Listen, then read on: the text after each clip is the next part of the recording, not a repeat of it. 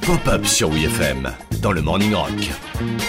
Dis-moi mon petit, qu'est-ce que tu voudrais faire quand tu seras grand? Biologiste. Et après ça, qu'est-ce que tu voudrais faire quand tu seras mort? Je suis désolé, mais c'est un peu une question de merde. Les hors-la-loi aussi peuvent revenir de l'au-delà et squatter vos journées. Et attention, hein, on parle pas d'hologramme ou de statue du musée Grévin. Non, il y en a un qui a vraiment eu une carrière post-mortem. C'est vrai, t'es mort et c'est chouette Connaissez-vous l'histoire de Elmer McCurdy, le hors-la-loi qui ne voulait pas mourir?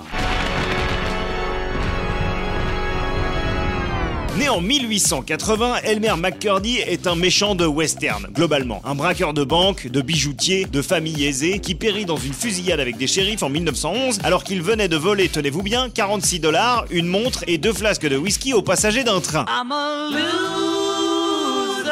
Juste avant de mourir, ses derniers mots furent « Vous ne mourrez jamais !» Eh ben c'est loupé.